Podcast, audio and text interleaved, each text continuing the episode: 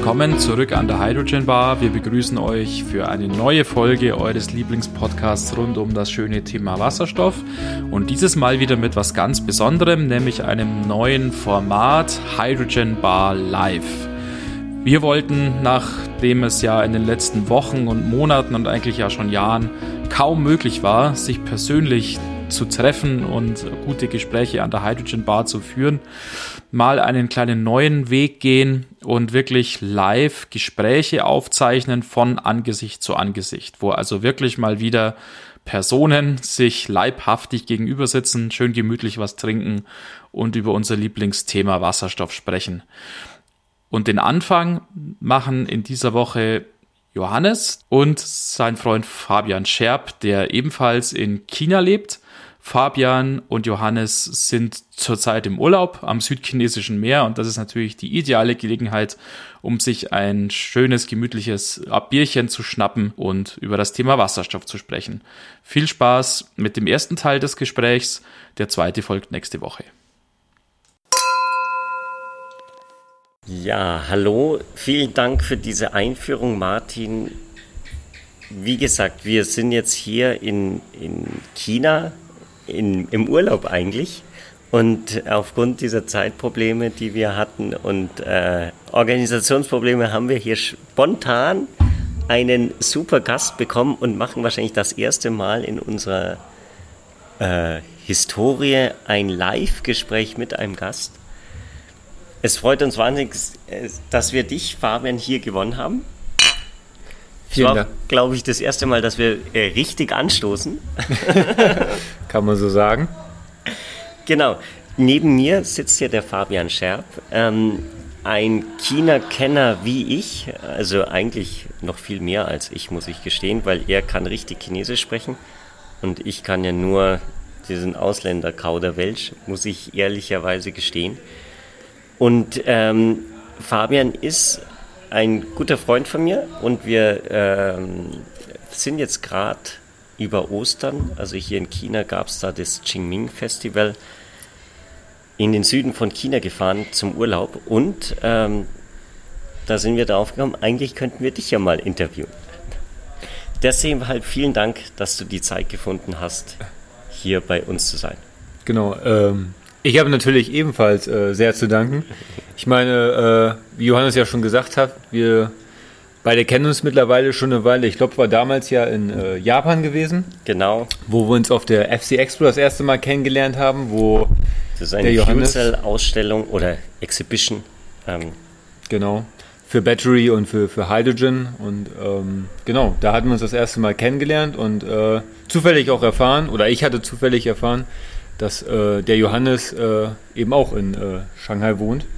Und ähm, ja, seitdem verbringen wir unsere Freizeit mehr oder weniger regelmäßig zusammen. Genau, aber eigentlich haben wir nie so wirklich viel über Wasserstoff gesprochen. Ne? Stimmt, Wenn man stimmt, da mal so ehrlich sagt, ne? man hat über alles Mögliche gesprochen, ne? über was man so als äh, Anfang, Mitte 30er spricht, aber äh, den eigentlichen Job oder das, was man hier eigentlich so macht, das äh, ja, hat man eigentlich äh, häufig außen vor gelassen. Gibt es in Shanghai viele interessante andere Sachen. Mhm, mhm, mhm. Genau, vielleicht doch, bevor wir jetzt richtig ins Interview rein äh, eintauchen, eine kurze Anmerkung, vielleicht ist ein bisschen Hintergrundgeräusch da, weil ähm, um komplette Transparenz zu wahren, alle anderen Freunde von uns äh, hier, die feiern gerade im Erdgeschoss.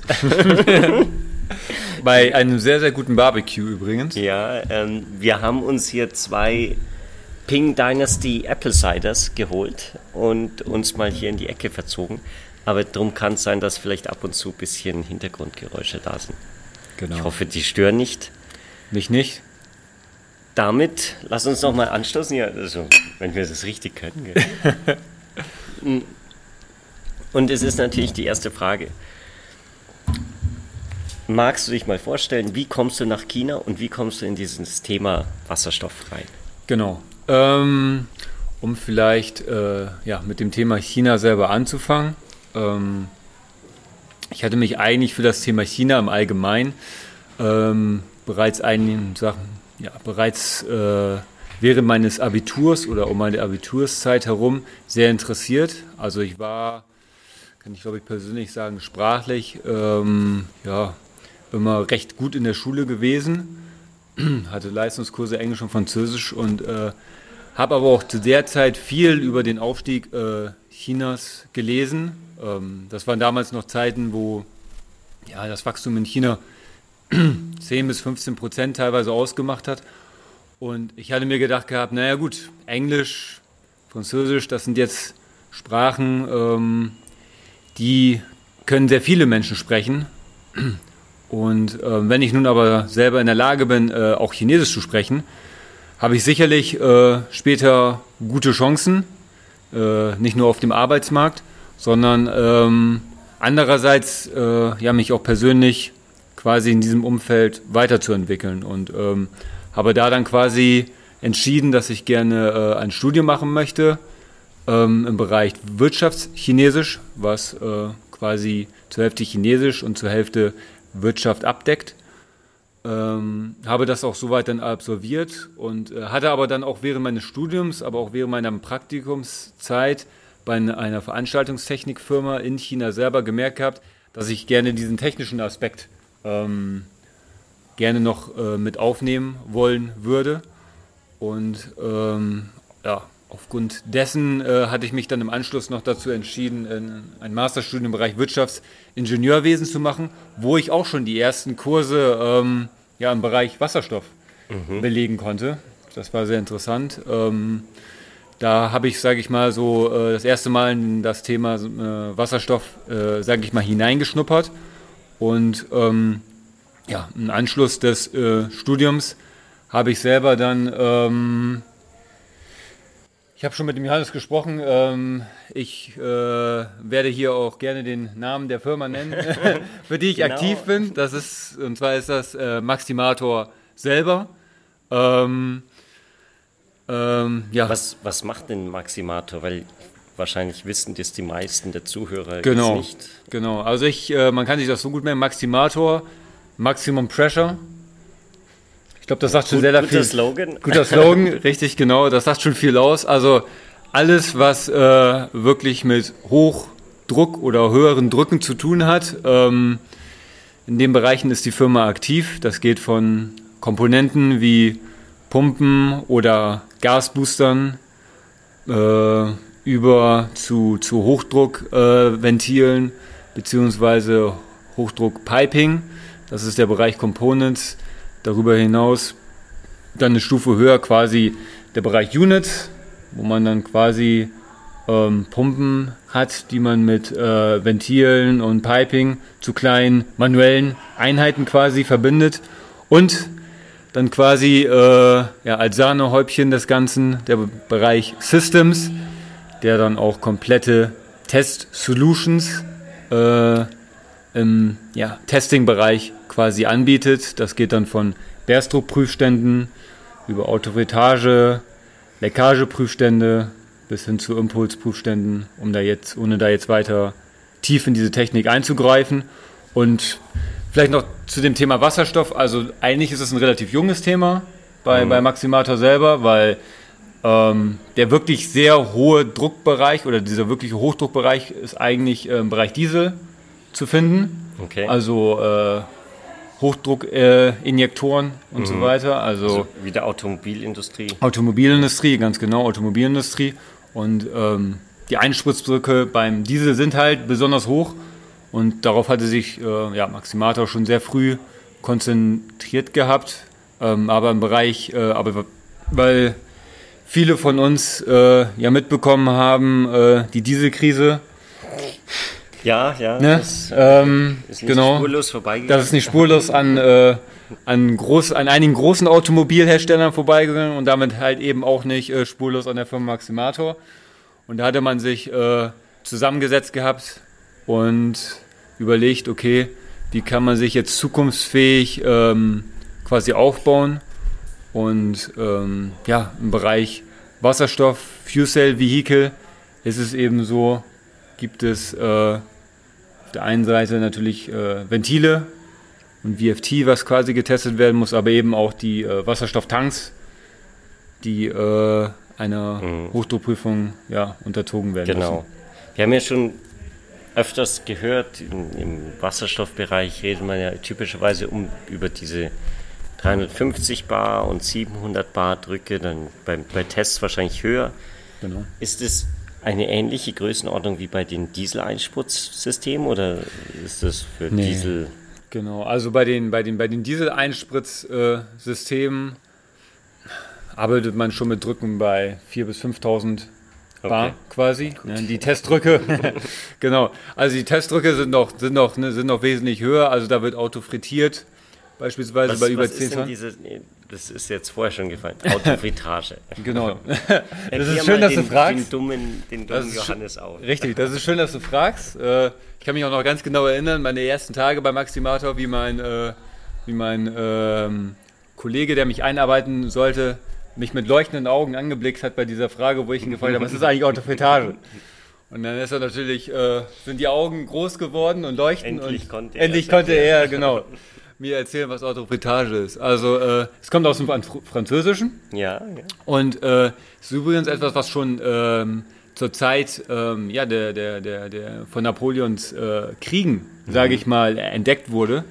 Und zwar äh, war das damals, oder was ja viele wissen, ähm, so, dass man, wenn man eine Kanonenkugel quasi in einen Kanonenlauf steckt und dann quasi mit dieser Kanone dann äh, die Kugel abfeuert, mhm entstehen quasi innerhalb dieses Kanonenrohrs gewisse Drücke, mhm.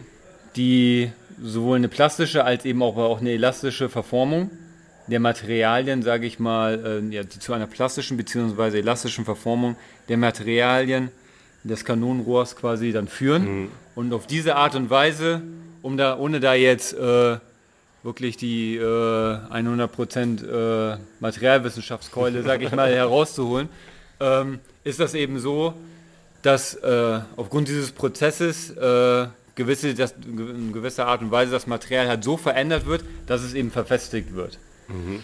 Das bedeutet also bei einer Autofritage oder wenn wir jetzt beispielsweise bei uns ähm, über Autofritage sprechen, dann ist das hauptsächlich etwas, was bei, äh, bei, bei, bei Dieselrails, wie gesagt, durchgeführt wird. Mhm. Da wird der Druck ähm, kontinuierlich bis zu einem Autofritagedruck ähm, ähm ja, erhöht dann eine gewisse, ja, eine gewisse Zeit gehalten, teilweise also circa ein bis zwei Minuten und dann quasi wieder abgelassen. Mhm. Und ähm, der Nutzen davon oder warum das halt viele Firmen machen, ist eben, dass du die Lebensdauer von den äh, Komponenten erhöhen kannst. Mhm. Das bedeutet, äh, ein Dieselrail, was ja, normalerweise, sagen wir mal, 10 Millionen Zyklen halten würde, bevor es quasi mhm. versagt, hält dann quasi 12 Millionen Zyklen. Okay. Ne? Und, da wird ähm, einfach statisch der Druck erhöht. Und dann genau, genau. Statisch der Druck erhöht. Das Material, ähm, ja, das Material, also das Material selber ähm, quasi in seiner, in seiner Struktur so verändert, dass es halt ähm, ja, lebensdauertechnisch ähm, wesentlich länger haltbar ist. Mhm. Und dieser Punkt der Autofritage ist bei Wasserstoffkomponenten auch äh, applikabel oder das ist wirklich nur nee. was von. Genau, also Autofritage, also wenn wir uns jetzt ähm, quasi die Norm, die Wasserstoffnorm selber mhm. anschauen, ne? das ist jetzt ja das, das neueste, die GTA 13, EC 79, ECE R 134, ne? um diese. Für Dummies, das ist die internationale Homologationsvorschrift. Das genau. heißt, wenn ich Wasserstofffahrzeuge auf die Straße bringe, dann muss die erfüllt werden. Muss die erfüllt werden, genau. Ähm, die schreibt aber diese Autofritage selber nicht vor, liegt aber auch daran, wir haben es ja ähm, jetzt bei den Wasserstoffprüfungen äh, oder bei den Wasserstofftanks ja mit äh, Kunststofflinern selber zu, mhm. tun, zu tun. Und Autofritage selber hat, meine ich, aus meiner Erfahrung nach, hat das keinen also das ist kein Einfluss auf Plastik. Ist eher richtig, ja. genau. genau. Okay. Auf Metalle und nicht auf Kunststoffe. Deswegen kommt das da nicht zu einem Satz. Aber was halt Maximate eben auch macht, ne, Bärstruckprüfung, mhm. definitiv. Ne, dann das heißt, wann bricht ein Tank im Prinzip? Genau, genau. Werden diese Bärstruckprüfungen auch im Rest vom Fahrzeug gemacht oder redet man da eigentlich nur vom, von Tank? Elementen, ähm, wo wirklich die hohen Drücke auftauchen? Das ist eine sehr, sehr gute Frage. Also wie gesagt, das sind die Tanks, ne? Ähm, aber eben auch Ventile, mhm. Fittinge und so weiter. Ähm, man muss natürlich dann, wie gesagt, auch, auch, auch, auch wieder hinzufügen, also Maximator, wir selber sind halt eben auf diese, diese höheren Drücke mhm. eigentlich spezialisiert, weil Druck ist jetzt kein, kein Hexenwerk. Okay. Und ähm, das heißt, da gibt es genug äh, chinesische Copycats. Um es sozusagen so auszudrücken, genau. Die das natürlich auch können. Wir merken das halt jetzt gerade äh, in letzter Zeit. Ähm, wenn das jetzt äh, nicht diesen sehr hohen Druckbereich anbetrifft oder spezielle Prüfungen in einer speziellen Atmosphäre, sei es Temperatur oder äh, Feuchtigkeit und so weiter, dann ist das was, was wirklich auch viele Chinesen, chinesische äh, Konkurrenten recht unproblematisch abdecken können. Ähm Aber wahrscheinlich hier, um eine Lanze für Maximator zu brechen, ist es wahrscheinlich notwendig, auch die komplexen Anforderungen abzudecken, genau. damit man sichere Fahrzeuge auf der Straße hat. Ganz Oder genau. Warum macht man denn die Tests? Jetzt genau. wieder ganz einfach gesagt. Genau. Also die Tests äh, sind natürlich dazu da, um ähm, ähm, wie Johannes das schon gesagt hat, um halt eben sichere Fahrzeuge ähm, auf, die, auf die Straße zu bringen. Ich meine insbesondere das Thema Wasserstoff, ähm, wie ja viele wissen, ist ein sehr ähm, heikles Thema. Also es geht da sehr, sehr viel um Vertrauen. Mhm. Ähm, Vertrauen zu schaffen. Und ähm, gut, das ist jetzt nicht die Aufgabe, Aufgabe von, von, von Maximator selber. Wir, wir, wir prüfen halt äh, aufgrund der Standards. Aber ähm, dieses Vertrauen natürlich zu schaffen und eben aber auch diesen, diesen absolut sicheren Tank eben auf diese Straße mhm. zu bringen, wo man eben sagen kann, ähm, wenn ihr jetzt ein Wasserstofffahrzeug baut, dann ist dieser Tank sicher mhm. und da passiert dann einfach nichts. Ja.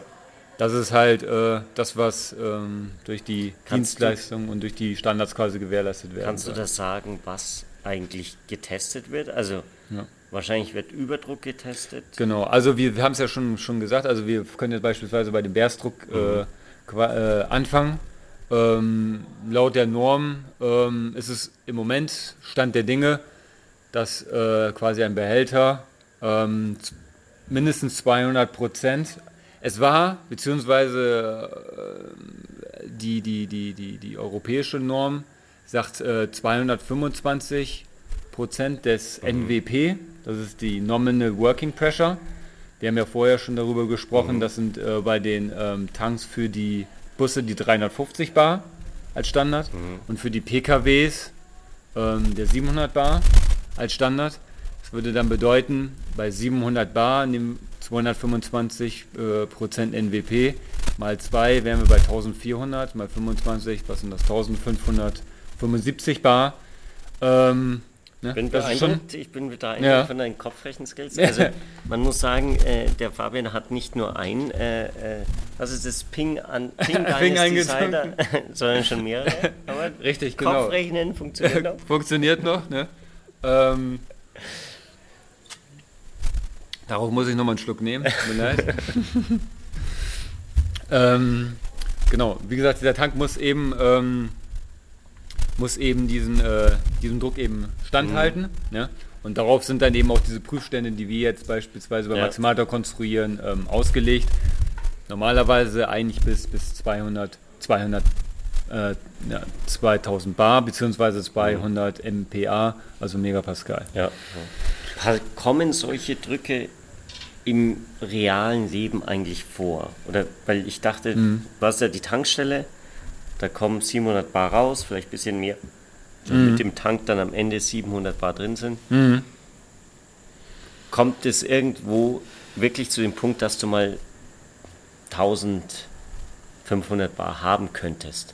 Oder ist es einfach zur Sicherheit und damit man dann Richtig. Also genau, wie, wie, es halt bei diesen, diesen Standards eben so ist, ist es halt einfach diese, um diese absolute Sicherheit zu gewährleisten. Also was jetzt diese Sicherheitsstandards angeht. Ähm, ohne jetzt, muss ich jetzt auch selber mhm. auch zugeben, ein Experte für Tankstellen zu sein. Maximator selber baut zwar jetzt auch Wasserstofftankstellen, aber das ist wie gesagt wieder ein ganz anderes Thema.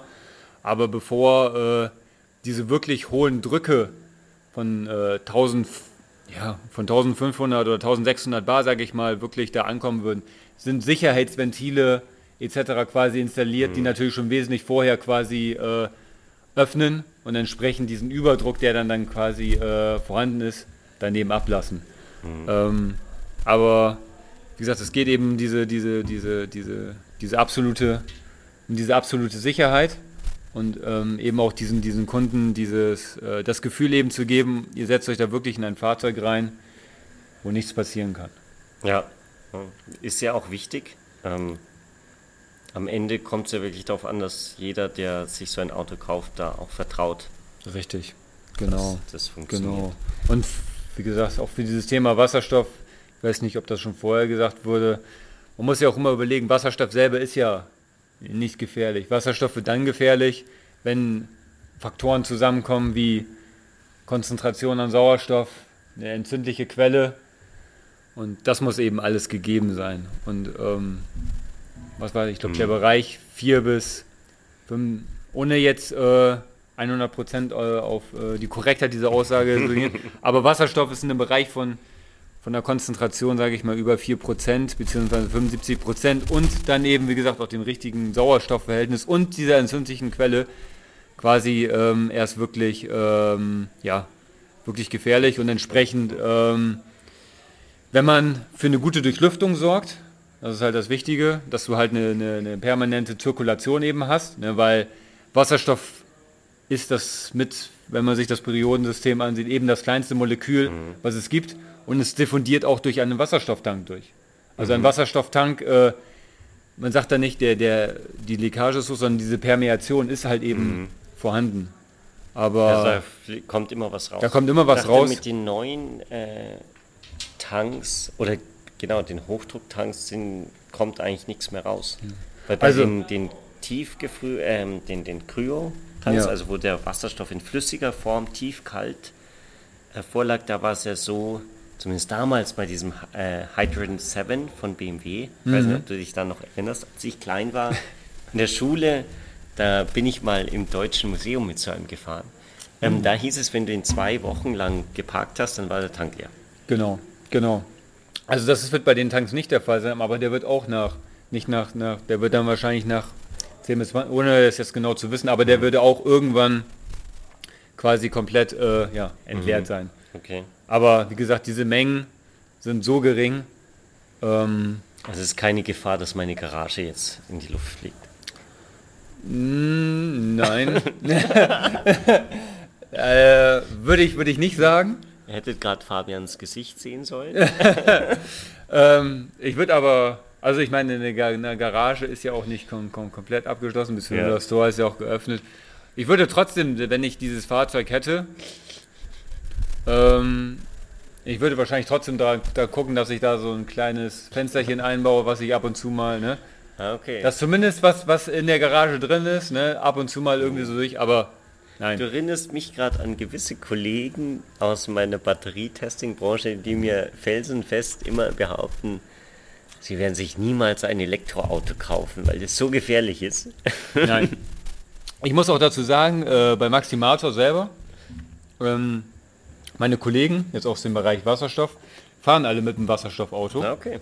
Ne? Also äh, sind da schon mhm. umgestiegen, was natürlich nicht so das große Problem technischer Art ja. selber des Fahrzeugs war, sondern diese Geschichte, okay, Tankstellen. Mhm. ne? ja. Da wirklich eine Tankstelle dann zu finden, die das anbietet, ähm, so wie meine Kollegen das erzählt haben, aber auch als Beispiel der Service, ne? mhm. weil ähm, ein normaler Mechaniker wohl, man kann nicht eine x-beliebige Werkstatt sagen und äh, kann wohl auch noch nicht mal eine x-beliebige Werkstatt sagen, ich möchte jetzt gerne meine Reifen bei einem Wasserstofffahrzeug getauscht haben. Okay. Selbst da ist es dann so, das dürfen nur spezifisch zertifizierte oder ausgezeichnete äh, Werkstätten mhm. wohl tun. So Interessant. Aber um nochmal zurückzukommen zum Thema Testing, Gibt es dann noch anderes? Also du hast gerade gesagt, den, den Hochdrucktest, also das genau, mit das Max ist die, die, die Berstdruckprüfung. Genau, dann gibt es diese Zyklusprüfung oder mhm. Impulsdruckprüfung. Ähm, da also, müssen, dass man sagt, immer vollfüllen und wieder entleeren. Genau, genau, da, genau. Da wird dann halt quasi simuliert, äh, das ja, wird eigentlich quasi die Betankung simuliert, mhm. ne?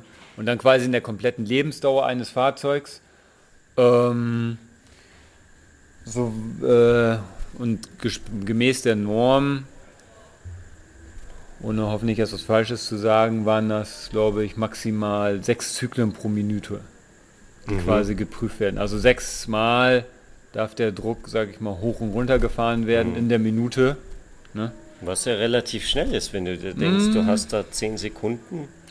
Um könnte man, ja, könnte man eigentlich denken. Wenn man jetzt auf der anderen Seite wieder sieht, wie wir unsere Diesel-Rates quasi geprüft haben mit 25 mhm. Hertz, das bedeutet 25 mal die Sekunde.